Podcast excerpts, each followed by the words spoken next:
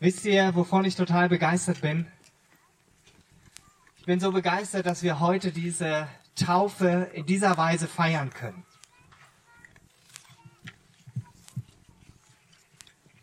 So, jetzt passt auch mein Mikro. Und nicht nur, weil das Wetter einfach so gut mitmacht, sondern wegen euch fünf Täuflingen. Weil ihr diesen Schritt getan habt, dass ihr hier bekannt habt, warum ihr zu Jesus gehört und warum ihr euch habt taufen lassen.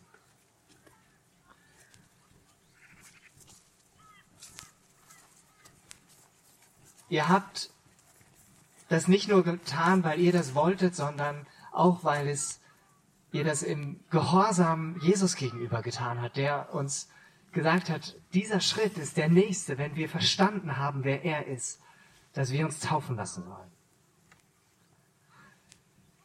Die Bibel gebraucht an dieser Stelle dafür ein sehr eindrückliches Bild. Sie spricht vom alten und vom neuen Menschen. Viele, die in Gemeinde groß geworden sind, die haben das mit Sicherheit schon häufig gehört. Aber die Frage ist ja auch, was kennzeichnet eigentlich diesen neuen Menschen? Ja, der neue Mensch lebt durch Jesus Christus in Gemeinschaft mit Gott, nicht aus sich selbst. Und ich möchte anhand einiger Stichworte und Gedanken darauf eingehen, auf diese Frage, was kennzeichnet den neuen Menschen? Das erste Kennzeichen des neuen Menschen ist, dass er lebt. Ich habe euch ähm, gleich ein Bild dazu mitgebracht, nicht per Beamer, das wäre hier ein bisschen schwierig, aber ich habe es ausgedruckt dabei. Der neue Mensch lebt. Ihr habt durch Jesus ein ganz neues Leben geschenkt bekommen. Ich weiß gar nicht, ob euch das bewusst ist. Denn für euch gilt, was Paulus in Römer 6, Vers 6 schreibt. Und das schreibt er im Zusammenhang mit der Taufe. Unser alter Mensch ist mit Christus ans Kreuz geschlagen. Und zwei Verse davor schreibt er, durch die Taufe sind wir also mit Christus gestorben und begraben. Und wie Christus durch die Herrlichkeit und Macht seines Vaters von den Toten auferweckt wurde, so haben auch wir ein neues Leben empfangen und sollen nun so handeln, wie es diesem neuen Leben entspricht. Ein wesentliches Merkmal für Leben ist unser Herz. Ein Herz. Ich habe hier mal eins ausgedruckt. Ich konnte kein Foto von meinem Herzen machen, deshalb habe ich mal eins aus dem Internet genommen. Das sieht so schön aus. Ich weiß nicht, ob das, äh, ob so ein gesundes Herz aussieht, aber äh, nehmen wir mal einfach an, das ist einfach ein neues Herz. Und es gibt ja die Menschen, und davon gibt es in den letzten zwei oder drei Jahrzehnten immer mehr, die ein neues Herz im wahrsten Sinne des Wortes bekommen haben, weil sie eine Herztransplantation bekommen mussten, um überhaupt weiterleben zu können. Und die sagen das auch, mir ist ein neues Leben geschenkt worden. Indem ihr als Täuflinge mit Jesus lebt, ist genau das passiert. Ihr habt ein neues Herz geschenkt bekommen. Gott hatte das bereits im Alten Testament angekündigt. Dort hat er durch den Propheten Ezekiel zu seinem Volk sagen lassen, ich will euch ein neues Herz und einen neuen Geist geben. Und ich nehme das versteinerte Herz aus eurer Brust und gebe euch ein lebendiges Herz weil ihr jetzt zu Jesus gehört, weil er euch gefunden hat, habt ihr ein neues Herz geschenkt bekommen. Kein Flickwerk, keine Rundumerneuerung, keine Herzkatheteroperation, nein, es musste ein ganz neues, komplettes Herz sein. Das ist das erste Kennzeichen des neuen Menschen. Das zweite Kennzeichen ist, dass der neue Mensch ein Produkt der Wahrheit ist. Dazu lese ich aus Epheser 4, Vers 25. Belügt einander nicht länger, sondern sagt die Wahrheit. Wir sind doch als Christen die Glieder eines Leibes der Gemeinde von Jesus. Tatsache ist doch, Gottes Wahrheit hat uns verändert. Weil wir jetzt Jesus kennen, weil er allein der Weg ist. Nur er allein. Nicht viele Wege führen zu Gott. Er hat viele Wege, wie wir ihn finden. Aber es gibt nur einen Weg, der bei ihm landet, und das ist der Weg über Jesus Christus. Und nur weil wir ihn kennen, der von sich gesagt hat, ich bin der Weg, die Wahrheit und das Leben, nur deshalb können wir erkennen, dass wir durch ihn zu Gottes Kindern gemacht worden sind. Das sind die Erdwespen, die hier neben wohnen. Die wollen auch beim Gottesdienst dabei sein. Und weil das so ist, hat deshalb die Lüge keinen Platz mehr im Leben von Kindern Gottes. Du brauchst auch nicht mehr den Lügen glauben, die der Teufel dir irgendwie weismachen will. Du kennst davon bestimmt einige. Du bist nichts wert. Du bist nicht geliebt. Du kannst nichts. Dich mag sowieso keiner. Oder auf der anderen Seite, du bist der Tollste. Oder was er dir sonst einreden will. Du brauchst auch deine Mitmenschen nicht mehr anlügen, sondern du darfst lernen, ihnen in Liebe und in Wahrheit zu begegnen. Was für eine Befreiung. Auch wenn das nicht immer einfach ist. Aber damit bist du nicht allein. Der Heilige Geist hat auch den Beinamen der Geist der Wahrheit. Und der lebt nicht irgendwo, sondern der lebt in dir. Das sagt uns das Wort Gottes. Und wenn du merkst, so, jetzt fällt es mir schwer mit der Wahrheit, dann darfst du ganz konkret beten und sagen, Jesus, ich danke dir, dass du mich fähig machst, in allen Situationen aus deiner Wahrheit herauszuleben. Bitte hilf du mir durch deinen guten Geist. Gib mir die richtigen Worte, auch wenn es mir jetzt schwerfällt. Zum dritten Kennzeichen.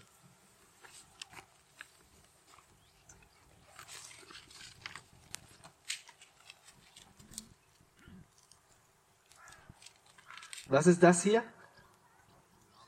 Samen, genau. Der neue Mensch trägt einen unvergänglichen Samen in sich. In 1. Johannes 3, Vers 9 steht folgendes. Wer von Gott neues Leben bekommen hat und zu seinen Kindern gehört, der sündigt nicht. Denn Gott hat ihm seine Kraft geschenkt, die neues Leben in ihm schafft. Weil er ein Kind Gottes ist, kann er nicht länger als Sünder leben. Krasse Aussage. Und wörtlich steht hier, der kann nicht sündigen, weil Gottes Samen in ihm bleibt.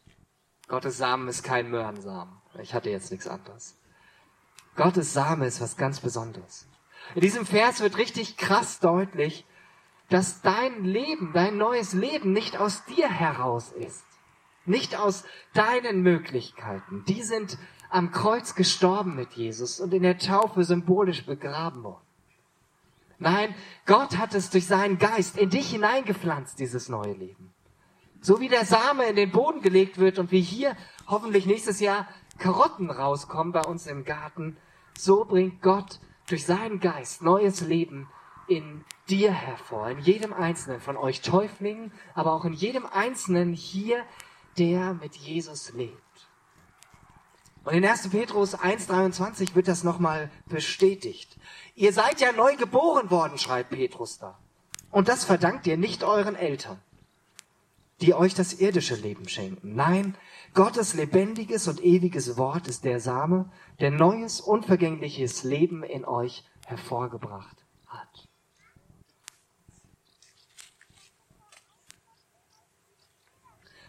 Das vierte Kennzeichen des neuen Menschen ist das, dass der neue Mensch dabei ist, erneuert zu werden. Was heißt das?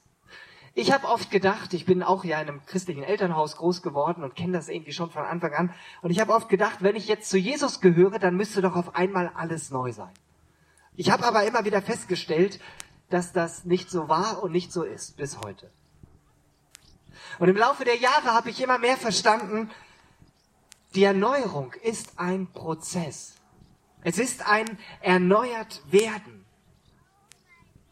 Und das kommt sehr schön in Kolosser 3, 9 bis 10 zum Ausdruck. Lügt euch nicht an. Ihr habt doch den alten Menschen mit seinem Wesen und Tun ausgezogen und angezogen den neuen Menschen, der nach dem Bilde des Schöpfers erneuert und zur Erkenntnis Gottes geführt wird. Ich behaupte mal zu sagen, dass niemand hier von sich sagen kann, ich habe die volle Erkenntnis von Gott. Ansonsten meldet euch. Ja. Niemand von uns hat das jetzt schon. Es ist ein Prozess und der dauert an bis ans Ende unseres Lebens und dann werden wir einmal Gott sehen, von Angesicht zu Angesicht und werden erkennen, wie er ist und dann werden wir keine Fragen mehr haben. Aber der Rest unseres Lebens, unser ganzes Leben, wenn wir anfangen mit Jesus zu starten als neuer Mensch, bedeutet das, dass wir lernen, immer mehr in die Erkenntnis Gottes hineinzuwachsen. Und das ist ein Prozess. Es gilt für uns, wir gehören zu Jesus. Und das kann uns niemand mehr rauben. Und das gilt ganz besonders, möchte ich euch fünf Täuflingen das zusagen. Silas, Lena, Mike, Theresa und Simon. Das ist so großartig. Haltet das fest in eurem Herzen. Ihr gehört zu Jesus. Aber dieser Prozess, immer mehr in Gottes Ebenbild erneuert zu werden, der hat damit erst begonnen und hört zeitlebens nicht auf. Der neue Mensch darf sich immer weiterentwickeln und immer mehr wachsen. Und was braucht man zum Wachstum? Der Same braucht Sonne und Wasser und guten Boden. Und das fünfte Kennzeichen des neuen Menschen, das ist besonders, ähm, das fällt mir besonders bei Menschen auf, die nicht christlich sozialisiert worden sind, die nicht das alles schon mit der Muttermilch mitbekommen haben, sondern irgendwann später zum Glauben gekommen sind. Denn da sind ganz viele Grundlagen im Glauben gar nicht vorhanden. Im Gegensatz zu allen, die gemeindlich sozialisiert wurden. Ich möchte kurz mal ein Handzeichen sehen von euch. Wer hat eigentlich schon von klein auf so das Ganze mitbekommen, was es mit Glauben auf sich hat? Meldet euch mal. Ich mal so einen kleinen Eindruck habe. Okay, das ist mindestens zwei Drittel, wenn nicht sogar äh, drei Viertel. Ganze Menge. Aber für alle gilt, für jeden, der anfängt mit Jesus zu leben und der diesen Schritt geht, den die Täuflinge beschrieben haben, der fängt erstmal an als geistliches Baby. Und ähm, Baby braucht Nahrung.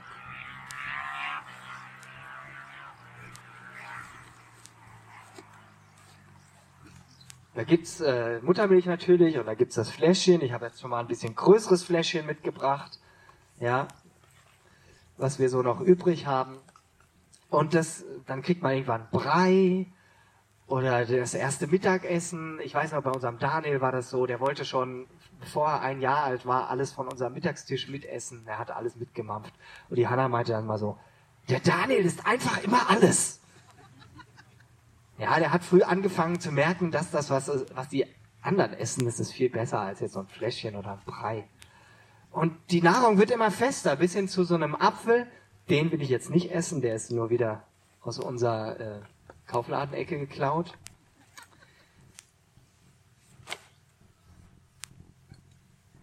In 1. Petrus 2, Vers 2 wird dieser Gedanke auch beschrieben. Wie ein neugeborenes Kind nach Milch schreit, so sollt ihr nach der unverfälschten Lehre unseres Glaubens verlangen.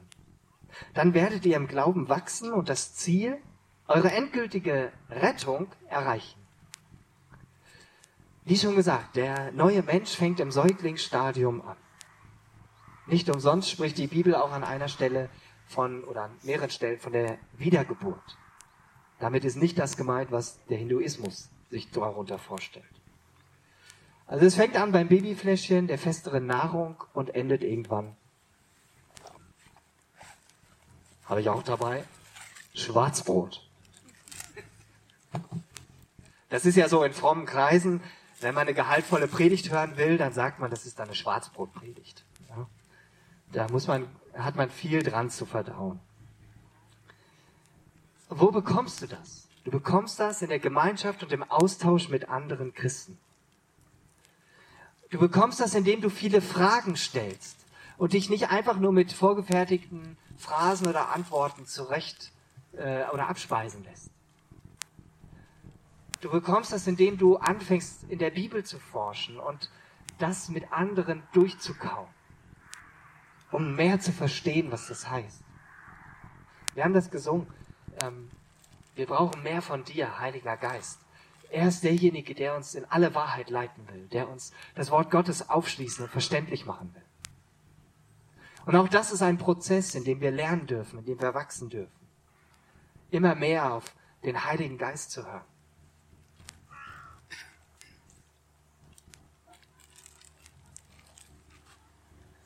Wichtig ist hierbei auch, ich will das einfach mal so deutlich sagen, es gibt Christen, die bleiben im Säuglingsstadium stecken. Die rufen nach zehn Jahren immer noch nach Milch. Wer hat mit zehn Jahren noch die Milchflasche gekriegt von euch? Wahrscheinlich keiner, außer eine leckere Milch mal morgens. Und genauso ist es im Glauben. Da geht es auch darum, zu wachsen. Wir haben das gestern noch bei einem tollen Input äh, beim K5 Leitertraining, was äh, deutschlandweit oder sogar in manchen anderen Ländern noch stattfindet, wo Leiter geschult werden, ging es auch in einer Einheit darum, was es bedeutet, äh, klein anzufangen, dann wird man geistlicher Teenie und bis hin zur geistlichen Elternschaft. Fand ich total großartig. Es ist wichtig, dass wir uns danach ausstrecken, ähm, geistlich erwachsen und reif zu werden. Und damit bin ich jetzt schon beim sechsten Kennzeichen. Die Veränderung, die der neue Mensch nach und nach äh, durchläuft, ist nichts, was von außen nach innen durch, äh, passiert, sondern von innen nach außen. Es geht nicht darum, oder ich lese euch erstmal einen Vers dazu vor. Der neue Mensch, der zieht das Neue an und lässt es zu, dass sein Denken durch Gottes Geist erneuert wird. Und jetzt nochmal Epheser 4, 23 und 24. Lasst euch in eurem Denken verändern und euch innerlich ganz neu ausrichten. Zieht das neue Leben an, wie ihr neue Kleider anzieht. Es geht beim neuen Menschen nicht um ein religiöses Verhalten. Und ich denke, ganz viele von uns, hier sitzen ja Leute aus ganz vielen unterschiedlichen Gemeindehintergründen und Herkünften, kennen auch dieses religiöse Verhalten. Und damit meine ich, es muss ein gewisser Moralkodex erfüllt werden. Es muss ein Katalog von Dingen sozusagen abgehakt werden, der äußerlich eingehalten wird, die jetzt nicht mehr getan werden dürfen oder jetzt getan werden müssen, sondern es geht darum, dass du geistlich wachsen darfst. Immer mehr zu lernen, was es bedeutet, Gottes Willen zu erkennen und dann auch zu tun. Es bleibt nicht nur bei dem ah, jetzt habe ich da was verstanden, sondern das Verstanden ist eigentlich erst dann, wenn ich es umgesetzt habe. Es muss in unserem Leben zur Anwendung kommen. Beim Taufseminar haben wir ein Lied angehört und in dem Refrain ähm, heißt der Text so, Herr, dein Kreuz verändert mich total, denn dort fängt mein Leben mit dir an. Herr, dein Kreuz schenkt Hoffnung, ganz real denn du liebst jeden Neuanfang. Dieser Neuanfang, der beginnt oft ganz klein, so wie der Same ganz klein ist und in die Erde gelegt wird. Aber es wächst was Größeres draus. Bei dem Samen Möhren, bei einem anderen Samen ein Apfelbaum und bei anderen ein großer Mammutbaum. Ganz unterschiedlich. Als letztes Kennzeichen für heute zeichnet sich der neue Mensch dadurch aus, dass er auch die entsprechende Frucht bringt. Dazu noch eine Bibelstelle. Jakobus drückt das sehr eindrücklich ähm, in seinem dritten Kapitel aus, die Verse 9 bis 12. Mit unserer Zunge loben wir Gott, unseren Herrn und Vater, und mit derselben Zunge verfluchen wir unsere Mitmenschen die doch nach Gottes Ebenbild geschaffen sind. Segen und Fluch kommen aus ein und demselben Mund. Aber genau das, meine lieben Brüder und Schwestern, darf nicht sein. Fließt denn aus einer Quelle gleichzeitig frisches und ungenießbares Wasser? Kann man Oliven von Feigenbäumen pflücken oder Feigen vom Weinstock? Ebenso wenig kann aus einer salzigen Quelle frisches Wasser, kann man aus einer salzigen Quelle frisches Wasser schöpfen. Für den neuen Menschen in dir gilt, er kann nur die Frucht bringen, die von Gott kommt. Der neue Mensch kann keine schlechte Frucht hervorbringen. So wie am Weinstock nur Weintrauben hängen und so wie aus der Süßwasserquelle nur Süßwasser entnommen werden kann. Wenn eine andere Frucht in deinem Leben hervorkommt als die, die dem Leben aus Gott entspricht, meldet sich der alte Mensch. Der klopft immer wieder an. Er versucht immer wieder, die Oberhand zu gewinnen. Ihr Täuflinge seid aber neue Menschen in Christus. Das ist die wunderbare Nachricht für euch. Ihr seid neu in Christus und ihr habt dadurch auch eine ganz neue Bestimmung bekommen, nämlich Frucht zu bringen für Jesus. Das heißt, ihn zu den Menschen zu bringen, auf die du triffst. Und das ist total spannend und total individuell. Da gibt's kein Schema F. Das war jetzt mal ein kleiner Überblick von dem, was die Bibel über den neuen Menschen sagt. Den neuen Menschen, der du geworden bist, wenn du mit Jesus lebst. Aber alles, was ich gesagt habe, ist unwichtig und wenn es graue Theorie bleibt. Von euch Täuflingen haben wir in euren Zeugnissen etwas davon gehört, wie Jesus euch gefunden hat und wie er euer Leben neu gemacht hat. Und das, das bringt mich zum Strahlen. Mein Wunsch ist, dass diese Freude auf uns alle überspringt. Wir haben das auch in diesem coolen neuen Lied mehrfach gehört. Und wo der Geist des Herrn ist, da ist Freiheit. Wo die Kraft des Höchsten liegt, ist Freude. Freude. Total cool. Wo springt diese Freude über? Das geschieht überall da, wo wir miteinander als Nachfolger Jesu unterwegs sind. Wenn wir nicht allein mit uns selbst bleiben, wird, wenn wir allein mit uns selbst bleiben, dann kann keine Freude überspringen. Auf wen denn?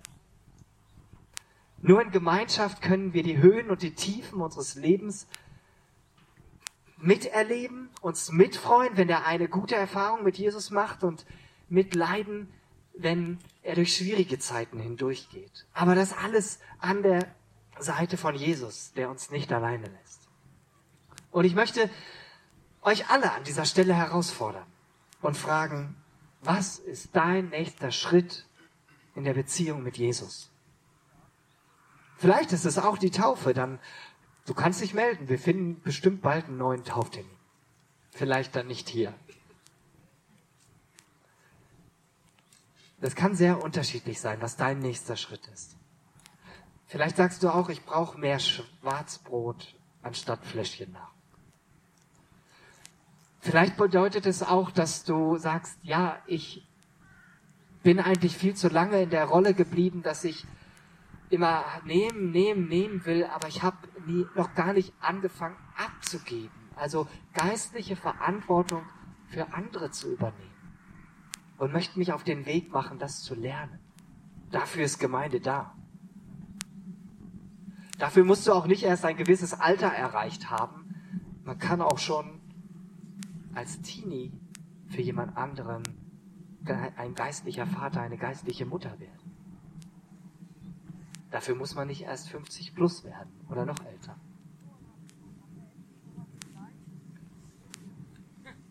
Es reicht aus, wenn du in der Haltung lebst, dich immer mehr umgestalten zu lassen durch den Heiligen Geist und einfach offen zu sein für die Wege, die Gott mit dir gehen will. Er hat seinen Weg mit dir. Und der ist anders als meiner und der deines Nachbarn oder deiner Nachbarin. Vielleicht bedeutet es, dass du dir jemanden suchst, mit dem du regelmäßig anfängst zu beten.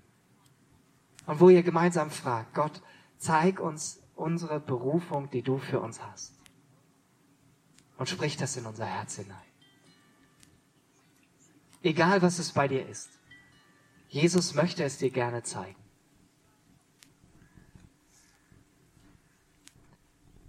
Ich lade euch ein, lasst uns einfach einen Moment der Stille haben. Und in diesem Moment der Stille, wir nehmen uns da ein, zwei Minuten Zeit für, darfst du Jesus konkret fragen, was ist mein nächster Schritt jetzt? Und versuch auf einfach die Gedanken zu sortieren, wo du den Eindruck hast. Hm, das denke ich mir jetzt wahrscheinlich nicht selbst aus, das ist ein Gedanke von Gott. Und dann geh dem nach, da ermutige ich dich. Und ich werde diese Zeit der Stille mit einem Gebet abschließen.